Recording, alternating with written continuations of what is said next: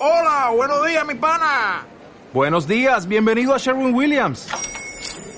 ¡Ey! ¿Qué onda, compadre? ¿Qué onda? Ya tengo lista la pintura que ordenaste en el ProPlus app. Con más de 6.000 representantes en nuestras tiendas listos para atenderte en tu idioma y beneficios para contratistas que encontrarás en aliadopro.com. En Sherwin Williams somos el aliado del PRO. Muy buenas a todos. Hoy voy a hablar de una noticia sobre la que creo que merece la pena recapacitar. Hace unos días veíamos en la prensa las imágenes de una voluntaria de Cruz Roja dándole un abrazo a un inmigrante que acababa de llegar exhausto a la costa de Ceuta. Todos lo recordamos. Estas imágenes han generado una ola de solidaridad en las redes, pero también comentarios de diversa índole, llegando incluso a proferir insultos hacia esta voluntaria y su familia, mientras la descalificaban y publicaban detalles sobre su vida privada, vergonzoso, haciendo que tuviera que eliminar todas sus cuentas de las redes sociales. Pero antes de continuar, vamos a hablar un poco sobre Luna, que es como se llama esta chica. Luna, que tiene el grado superior de integración social, decide hacer las prácticas de Cruz Roja en Ceuta, aprovechando que su madre es ceutí y que tiene casa en la ciudad. En principio, cuando llega, comienza a hacer unas prácticas en las que atiende a los menores no acompañados que están en el centro de Tarajal y con ellos hace actividades de acompañamiento y alfabetización le gusta eso que hace, así que a los pocos días de trasladarse decide combinarlas y ofrecerse también como voluntaria ahí, ahí en, lo difícil. Y ahí es donde la asignan al grupo de emergencias que es el encargado de dar una primera atención a las personas que llegan. No le preocupa infectarse de coronavirus, ya que cumple con todas las medidas de higiene y de seguridad, ni tampoco le importa lo que diga la gente.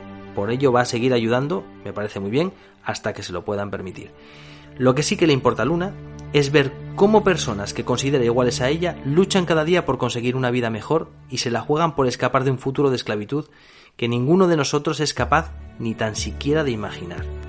Lo que Luna ha hecho en esta fotografía que se ve es lo mismo que hubiera hecho cualquier persona en su lugar, cualquier persona normal y comprometida con la idea de ayudar y de mitigar el dolor de aquellos que llegan a, la costa de Ceuta en este caso, después de haber nadado varios kilómetros y que detrás tienen una historia muy, muy difícil. Pero, para saber más aún de esta fotografía, podemos decir que este chico que se ve en la fotografía y que al que Luna consolaba, lloraba no solo por estar exhausto, sino también porque su hermano, al cual habían rescatado en el último momento casi a punto de ahogarse, no respondía a ningún estímulo y temía por su vida tan difíciles de entender que una persona pueda sentir empatía por otra independientemente de su raza o condición, de verdad es necesario volver a explicar una vez más que nosotros hemos sido un país de inmigrantes y que, es que hemos tenido que escapar de aquí para buscar la tranquilidad que nos ofrecían los países vecinos. Pues la verdad, no puedo negar que es triste y doloroso ver estos comentarios de los que hablábamos antes en las redes sociales, pero lo que más me entristece realmente es entender qué es lo que los origina. ¿Y qué es? Pues muy fácil, la ignorancia, la falta de empatía, el adoctrinamiento de algunas clases políticas. Todo esto además acompañado de una dosis de pasotismo y de egoísmo. Porque este es el verdadero problema, y no la inmigración en sí. Eduquemos a nuestros hijos, enseñémosles lo que es la empatía, ayudémosles a comprender lo que no comprenden y mantengámosles informados, para evitar su ignorancia y que no se conviertan en eso que tanto odiamos.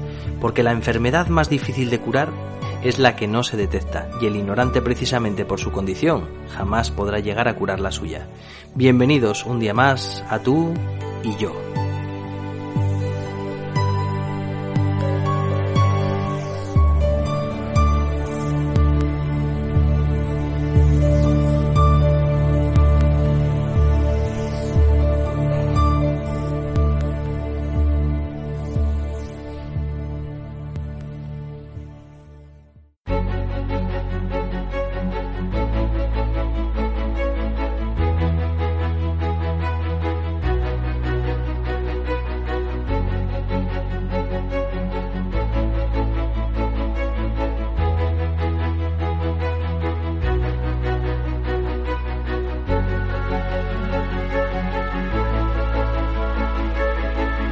Pues siempre hablamos de, pues de todas esas cosas de los años 80. Eh, una de las que más nos ha marcado han sido los dibujos animados y sobre todo una serie en concreto que siempre teníamos todas las tardes y que nos hacía vivir muchas, muchas experiencias junto a un personajillo rosa que todos conocemos y que hoy vamos a conocer aún más porque Muy buenas tardes, Pepito. Nos vienes a hablar de Barrio Sésamo.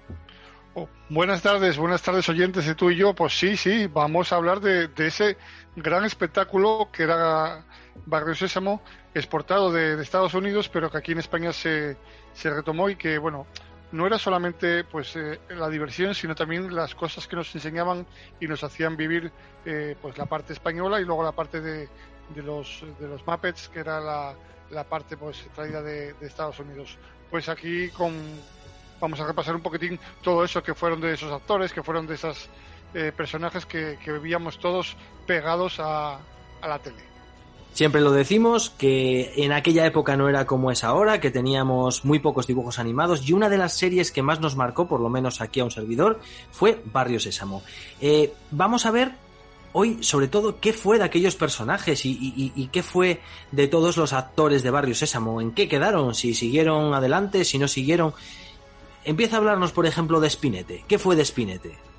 primero voy a contarte que eh, en Barrio Sésamo no, sí. era un, no era el programa solo. Barrio Sésamo estaba incluido dentro de, lo hablaremos un día de ese programa, era de un globo, dos globos, tres globos. Entonces, Ajá. dentro de ese programa infantil, de esa programación infantil que se abría a las más o menos cinco y media, seis, seis de la tarde, eh, pues una parte era Barrio Sésamo, ¿no? Y mm. como te decía, venía de Estados Unidos, sí. pero eh, antes de entrar con Spinete, que todos conocemos a Spinete, sí eh, empezaron la primera, la primera parte eh, de Barrio Sésamo empezó con Caponata. ¿Te acuerdas de Caponata? La gallina sí, Caponata. Señor. Me acuerdo de Caponata. La gallina Caponata fue previo a, a Spinete. Fue uh -huh. previo a Spinete con, con quién? ¿Con quién salía Caponata? Oye, no me, acuerdo, no me acuerdo, pero lo que no me acordaba tampoco era de un globo, dos globos, tres globos que dijiste. Tampoco me acordaba. No me acuerdo yo con quién salía Caponata. Pero Caponata ¿Con quién me acuerdo. hablaba Caponata? ¿Con quién no hablaba. Caponata? No sé. Con el caracol Pérez Gil con ah, el caracol Pérez Gil. Es que a mí me queda mucho más atrás ya Caponata. Yo, yo soy más de, yo soy más de Spinete, fíjate. Sí, ya no, fue un poquitín, un poquitín al principio de los 80, Spinete ya estaba en mitad de, de, los años 80 y pues, pero todo empezó con, con, con Caponata, Caponata, pues bueno, era una gallina enorme, llena de sí, sí, colorido, pues casi media dos metros. La actriz que protagonizaba Caponata era Emma Cohen. Emma Cohen. Emma Cohen y pues luego tenía unas conversaciones en el barrio con el Caracol Pérez Gil que bueno pues leían cartas de los de los niños que mandaban y, y, todo empezó así un poquitín y todo eso cogió ritmo, cogió ritmo y nos fuimos, como no, a lo que tú decías, a Chelo Vivares, a Espinete. Mm. Espinete, ese gran erizo, pues que vivía en el barrio.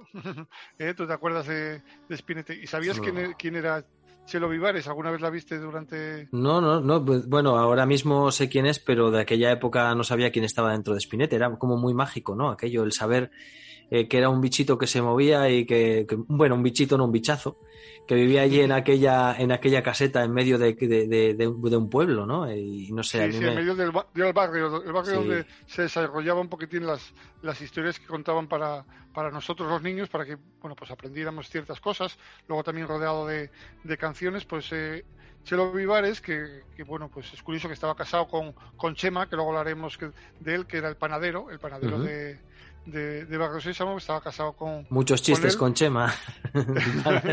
sí.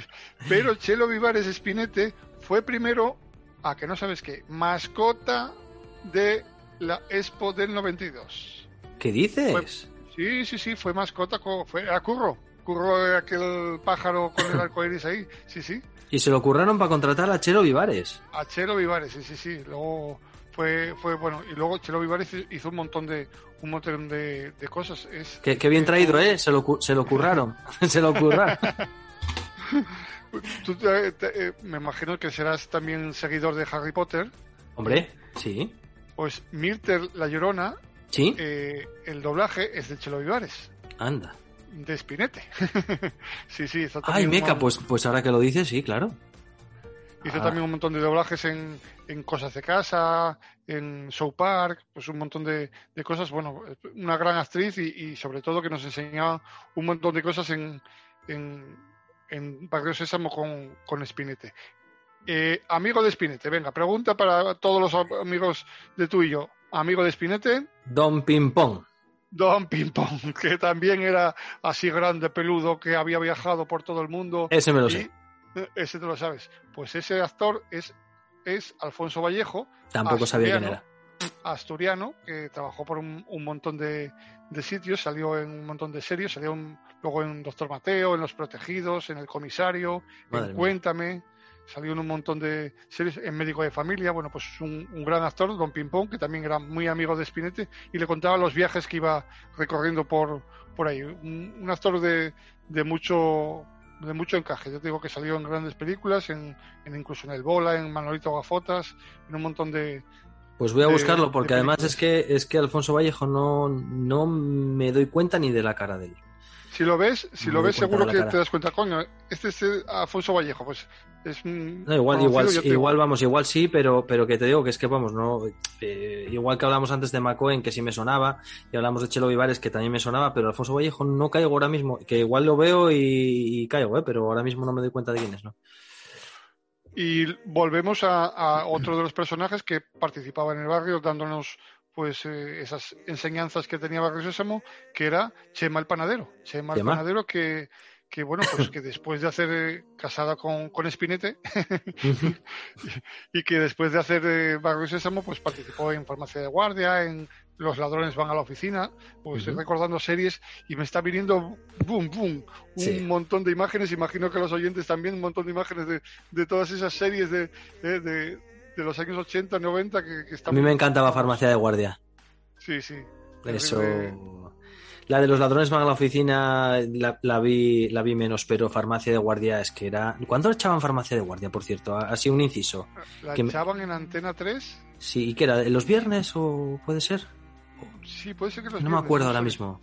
Pero me acuerdo que la veía siempre. Bueno, nada, nada, no, no, no te interrumpo más. Venga, continuamos, continuamos con, con, Nada, con pues, Chema. Che- Chema. Chema el panadero pues murió a los 51 años, murió joven, murió en abril del 2008 Sí. por, por un cáncer de pulmón, sí, sí. Entonces, bueno, pues tenía ahí eh, las cosas que hizo, pero luego fue una, fue, fue noticia, fue noticia en telediarios de que murió el, el, el marido de Spinette, marido de, Ujú. de pues, Chelo Vivares. fue de Chelo Vivares. Entonces, bueno, pues ahí, ahí estaban. Y otro personaje, Ana, que era pues un- una chica muy muy jovencita que, que bueno, pues en- Con el pelo muy bien, sí, que encajaba muy bien con, con los niños, que cantaban un montón de canciones y bueno, llevaba un poquitín la parte de, de con los niños, de esos juegos que, que hacían con los niños en, en el barrio de, de Espinete y que bueno, tampoco tuvo mucho recorrido, no se dedicó más a la interpretación y, y lo dejó ahí un poquitín con, con, con todo. Y luego, por supuesto, por supuesto, otro fan, todos los oyentes de tú y yo en Barrio Sésamo, Julián el kiosquero. Julián el kiosquero. ¿Tú te acuerdas, no? El Hombre, kiosco que tenía ¿cuál? Julián ahí. Julián con, con la boina y el bigote, ese bigote, eh, y con, con- bueno, es la- el, y el pelo blanco, es como Julián, claro. Sí, pues eh, era el kiosco era la, la zona donde quedaba Spinete para, bueno, para quedar con, con sus amigos y, y luego pues Julián, eh, que el personaje era Julián, el nombre de actor era José Riesgo, Ujú. participó en un montón de, de películas con, con, pues, con Berlanga, con Bardem, con Vicente Escriba. Nos parece una tontería, pero estamos hablando de un programa de niños con grandísimos actores. ¿eh? Actores. Luego, sí, sí, luego desarrollaron sus, sus carreras, eh, pues empezaron en Barrio Sésamo, que era un programa fetiche para todos los niños de esa época, pero que luego desarrollaron sus carreras a partir de... Porque de esta gente, Sésamo, que- porque esta gente antes de, an- antes de, no sé si, si tienes información de ello o no, pero antes de, de Barrio Sésamo ya habían trabajado en algo, ¿sabes? ¿O fueron sus Uh. principios?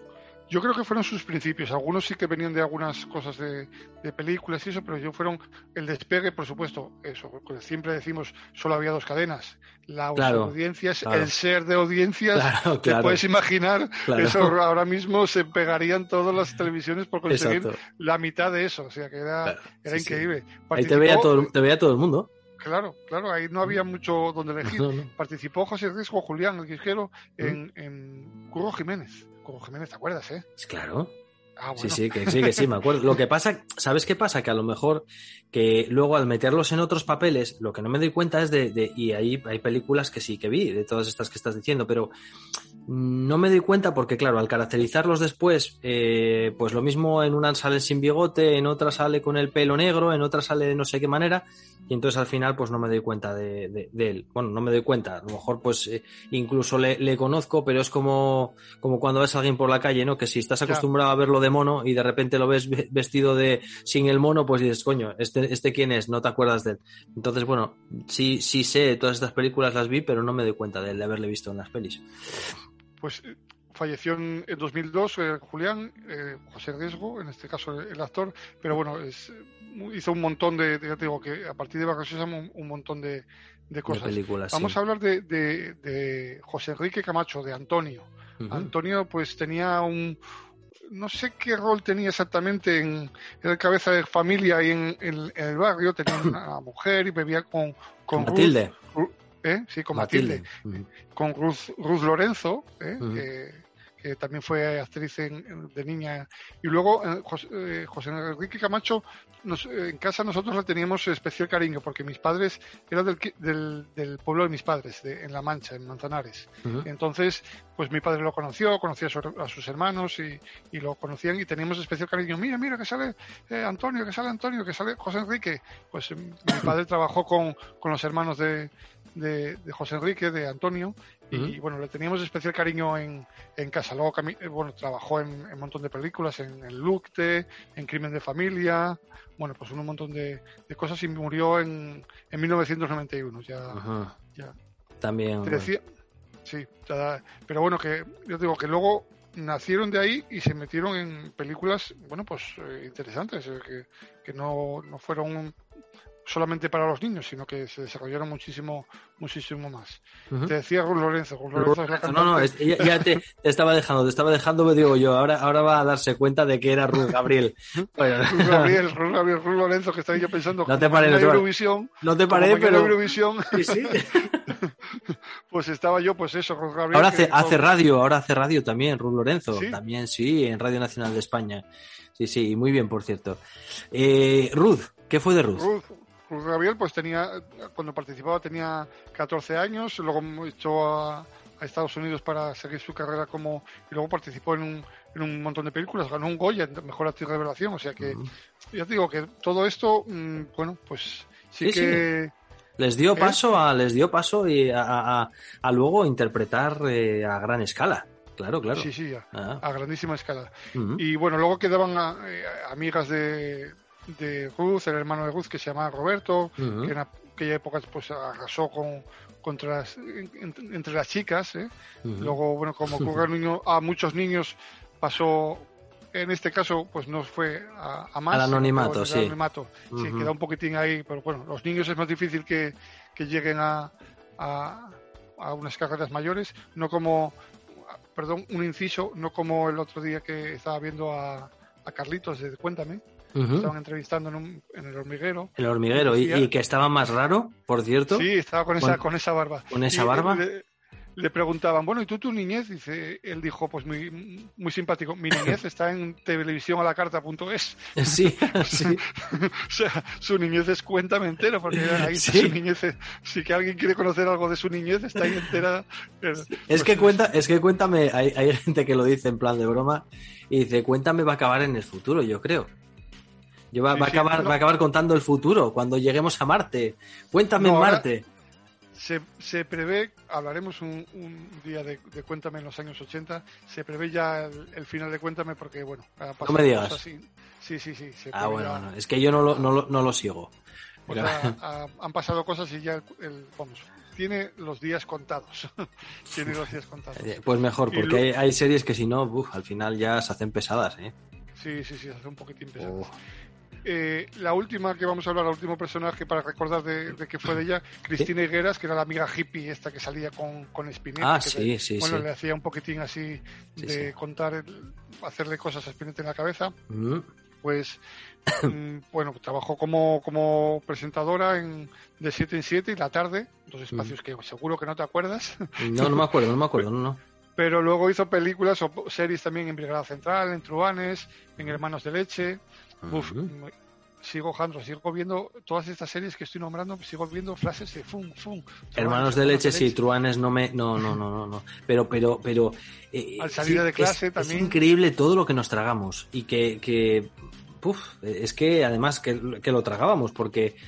Ya te digo, de aquella no había manera de decir, no, esto sí, esto no. Al final tenías que verlo, si querías ver, veías lo que había. Sí, sí, sí. Pues este es un poquitín el, el repaso que hemos hecho sobre los personajes principales Mm. de la parte española. Luego, bueno, pues en la parte de los Muppets, pues eh, venga, vamos a decir tú uno y yo otro, venga, para, para ir, eh, Ay, madre, venga, venga. Epi, eh, Epi, perdón, Epi. Epi. venga, eh, Coco. Coco, y la- Coco y la jaca paca.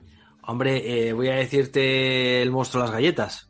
Tricky. Vale, Tricky. Eh, yo te voy a decir la rana Gustavo, que era, vamos, el, personaje principal. Oye, el, el- ¿cómo se llamaba? El, el conde Drácula, ¿no? Se llamaba. El conde Draco. El conde Draco, el conde Draco, el conde Draco. Sí, sí.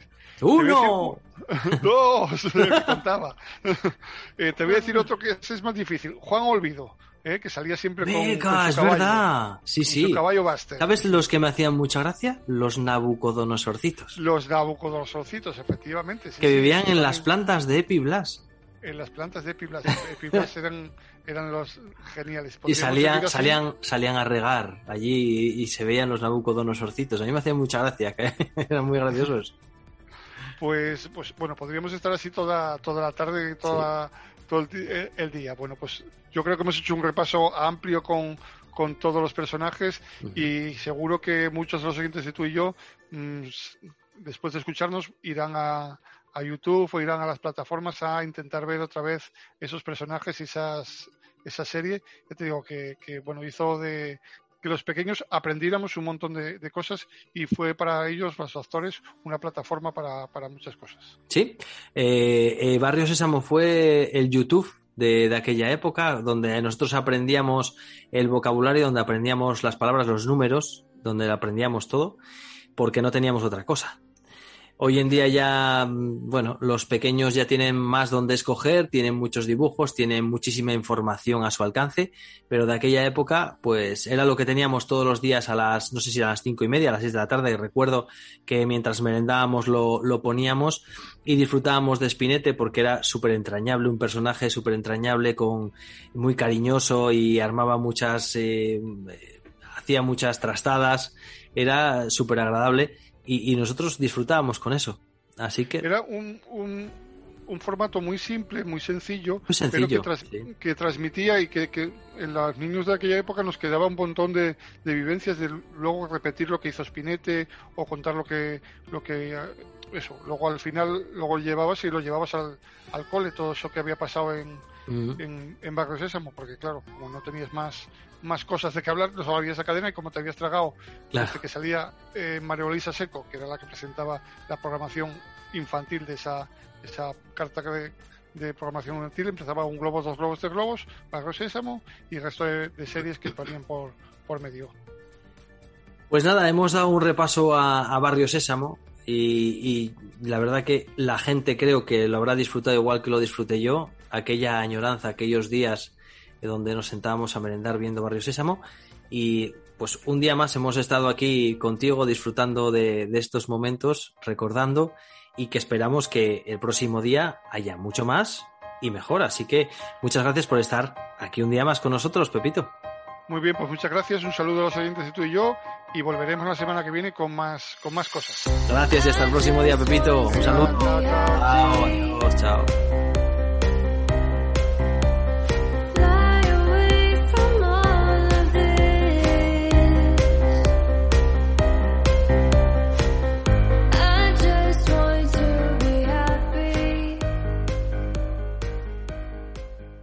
Y siempre en estos momentos aparece una música y una sección que es la sección de nuestro compañero Omar, pero que no va a poder estar con nosotros durante un tiempo a causa debido al trabajo y que esperamos que muy prontito podamos tenerle otra vez aquí con nosotros.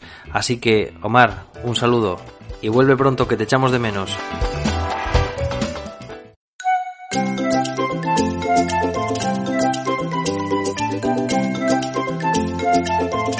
Pues ya hace un montón de semanas que no le tenemos aquí, porque ya ha pasado tres semanas desde que no hicimos el podcast, pero le tenemos aquí otra vez con mucha gana de hablarnos de un juego que ya nos dijo el otro día que nos iba a hablar, que es... ¿Cuál? Muy buenas tardes, Pablo. ¿Qué El tal? Super Mario 3D World. Y Oh. yo aquí estoy muy bien, recuérdalo. y yo muy bien contigo también, ya lo sabes. Oye, el Mario, el bueno, Super Mario 3D World que me decías el otro día que venía también en la misma caja, bueno, en la mismo en el mismo Bueno, juego. sí. Sí, que el Bowser's que el Bowser's Fury. Vale, el Mario 3D World, ¿nos puedes explicar, yo que sé, un poquito de cómo va? Si tiene muchos mundos, si tiene pocos mundos, si, yo que sé, algo, el cómo es, algo del Mario 3D World, que nos pueda hacernos una idea de, de a qué vamos a jugar cuando lo compremos. Pues como pone en el título, es de 3D. Toma. Y eso me encanta porque luego tiene un decorado fantástico. Y tiene bastantes enemigos. Muy bien ambientado. Y claro, cl- en, en estos juegos tiene que aparecer siempre, pero siempre Bowser. Siempre Bowser. Eh, el Mario 3D World, me dices que está muy bien ambientado.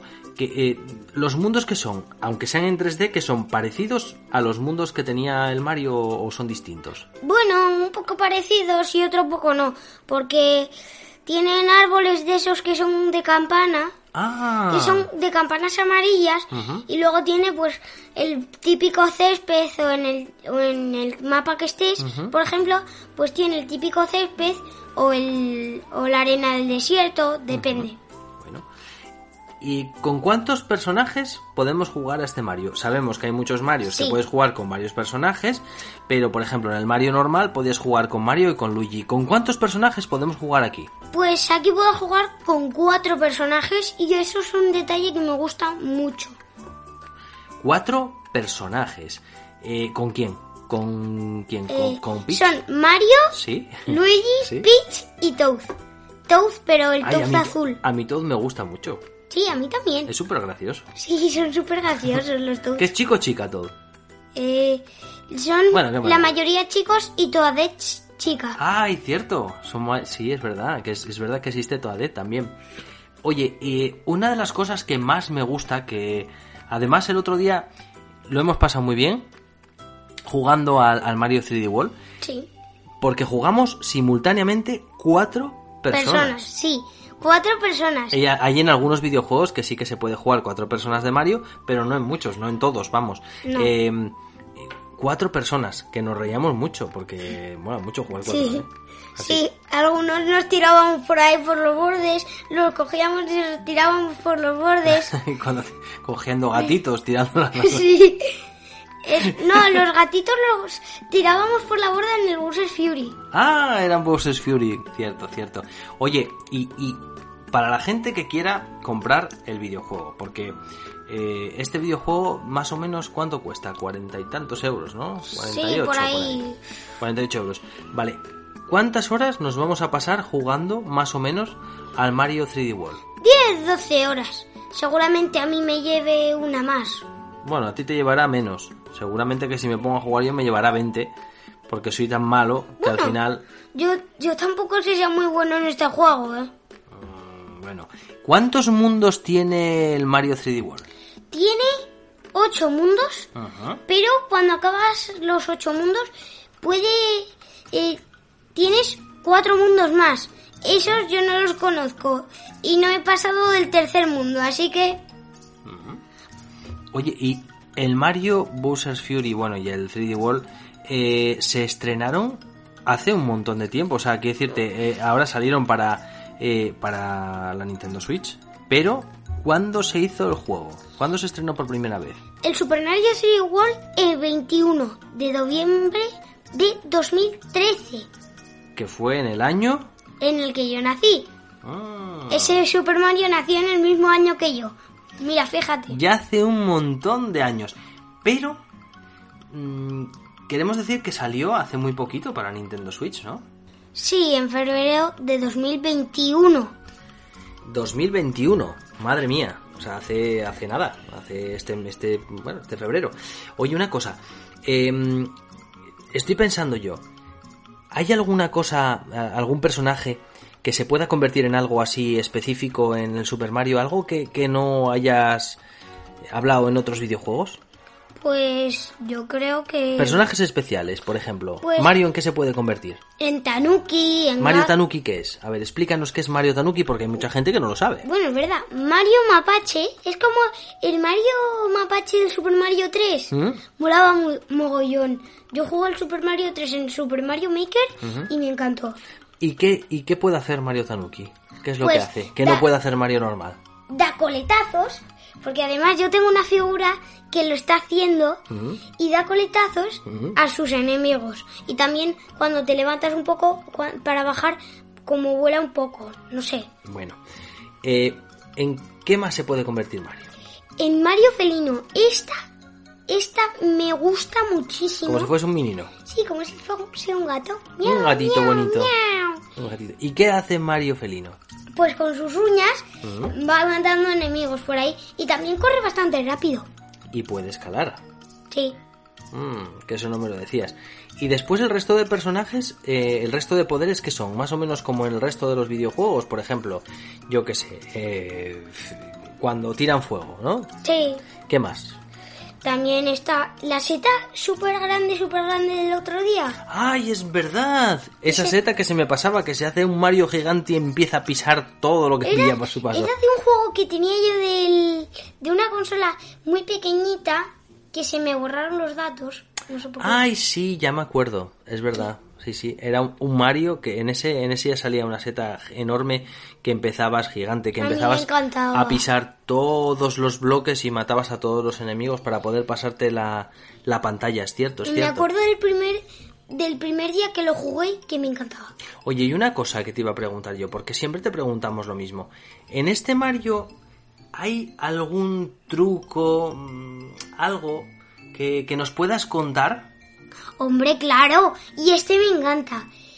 Eh, en este Mario se puede conseguir a, Estela. ¿Qué dices? Estela, la del Super Mario Galaxy 1. Sí, una que es muy pa- se parece a se parece siempre se me, me recuerda un poco a la de a la de suéltalo, suéltalo, ¿cómo se llama?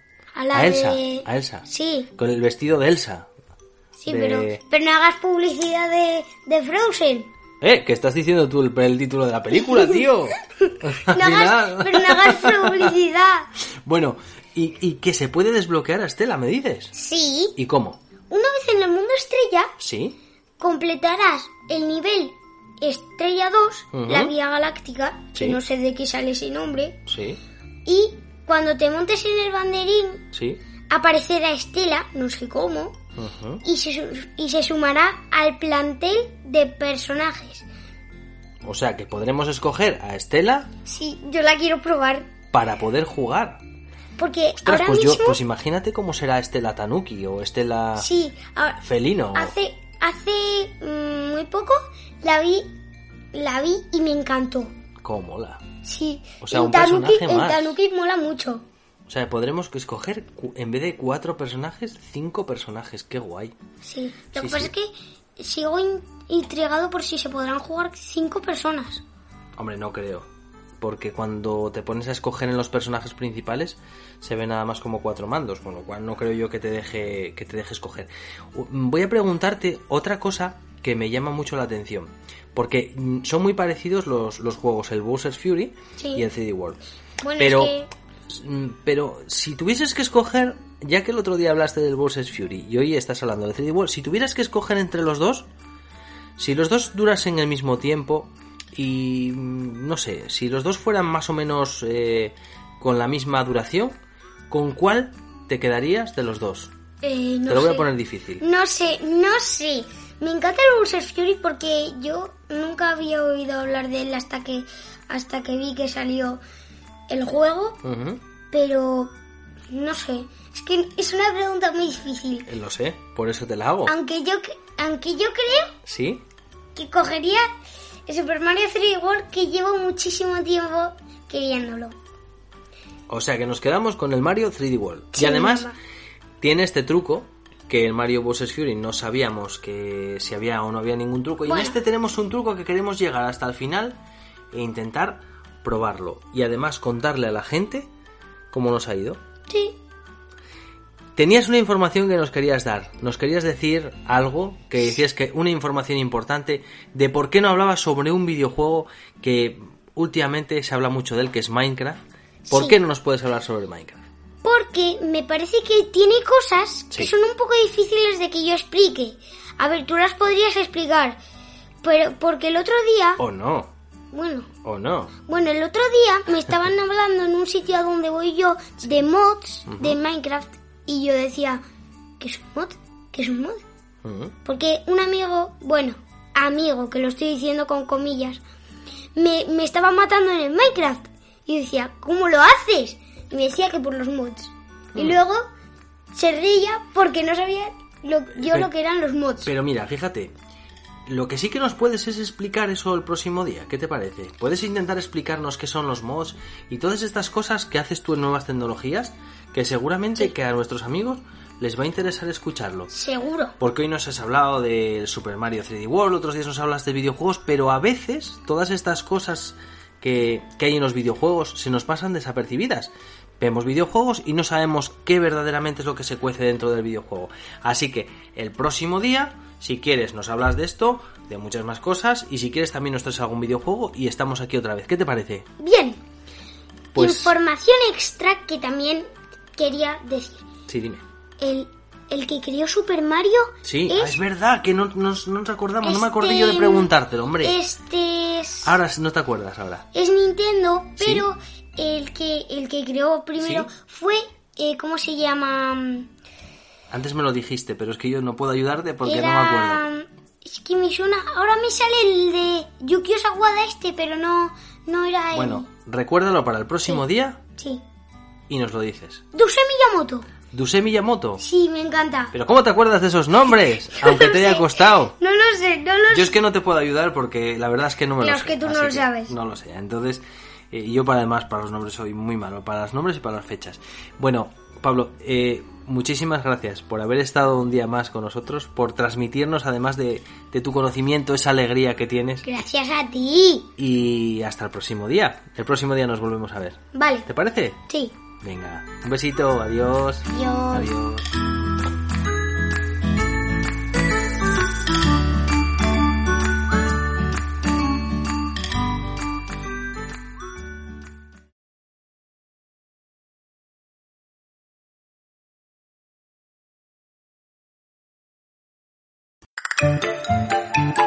Y esta semana volvemos a tener aquí con nosotros a los niños, como siempre, respondiéndonos a todas las preguntas que les hacemos. La primera pregunta que les hemos hecho es, ¿qué cosas te enfadan? Que me moleste todo el mundo. Todo el mundo. O sea, todo el mundo. A mí me enfada que se enfaden conmigo. Madrugar para ir al cole. Que cuando estoy haciendo un récord perfecto en algún juego que pierda justo en la penúltima canción o que me rompan un juguete nuevo. Que no me hagan caso y que mi hermana me haga bromas. Que alguien me insulte. ¿Y qué es lo que más te gusta de tus amigos? Que me quieran y que también jueguen conmigo y a esas Que son muy buenos. Le gustan mis cosas favoritas. Hacer aventuras con Pablo y todos en la quinta. Lo que más me gusta de mis amigos es que siempre están ahí cuando los necesito. Que piensan en mí y somos felices así. Y si pudieras tener una mascota rara e inusual, ¿qué mascota sería? Tendría un eh, unicornio o pony. Escogería de animal un pulpo oveja. Un hámster gatito azul pastel con las patitas, la barriga y las de adelante y las patitas de adelante y para atrás blancas. Tortuga gato. Un hámster con cola de, de perro. El pony, la pony, el pony oveja. Es la cabeza del pony y lo demás del cuerpo de oveja. ¿Y a quién no le hubiera gustado alguna vez ser invisible para hacer todo aquello que te apeteciera? Les preguntamos a ellos, ¿qué harías si fueras invisible por un día? Haría como si fuera un fantasma.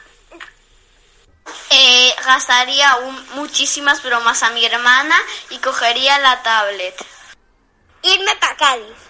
Muchas cosas. Por ejemplo, en ir a una juguetería y cogerme todas las pelotas, los juguetes y todo lo que me gusta.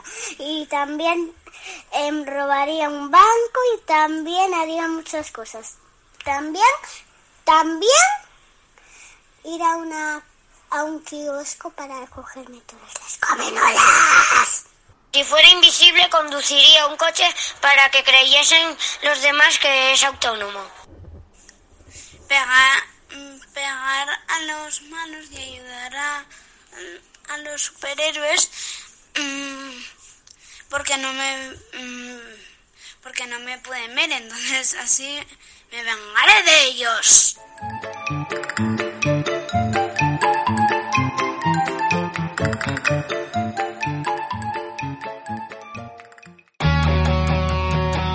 Pues esto ha sido todo por hoy. En el próximo programa tendremos un nuevo colaborador que se sumará a los que ya tenemos habitualmente, a Omar y a Pepito, y además tendremos muchas más novedades. Recordad que si queréis contactar con nosotros podéis hacerlo a través del número de teléfono 607 25 76 10 a través de WhatsApp o también a través del correo electrónico que es tú y yo.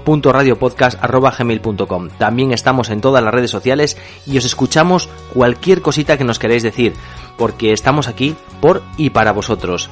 Y recordad, recuerda, tú y yo siempre estaremos juntos. Hasta el próximo día.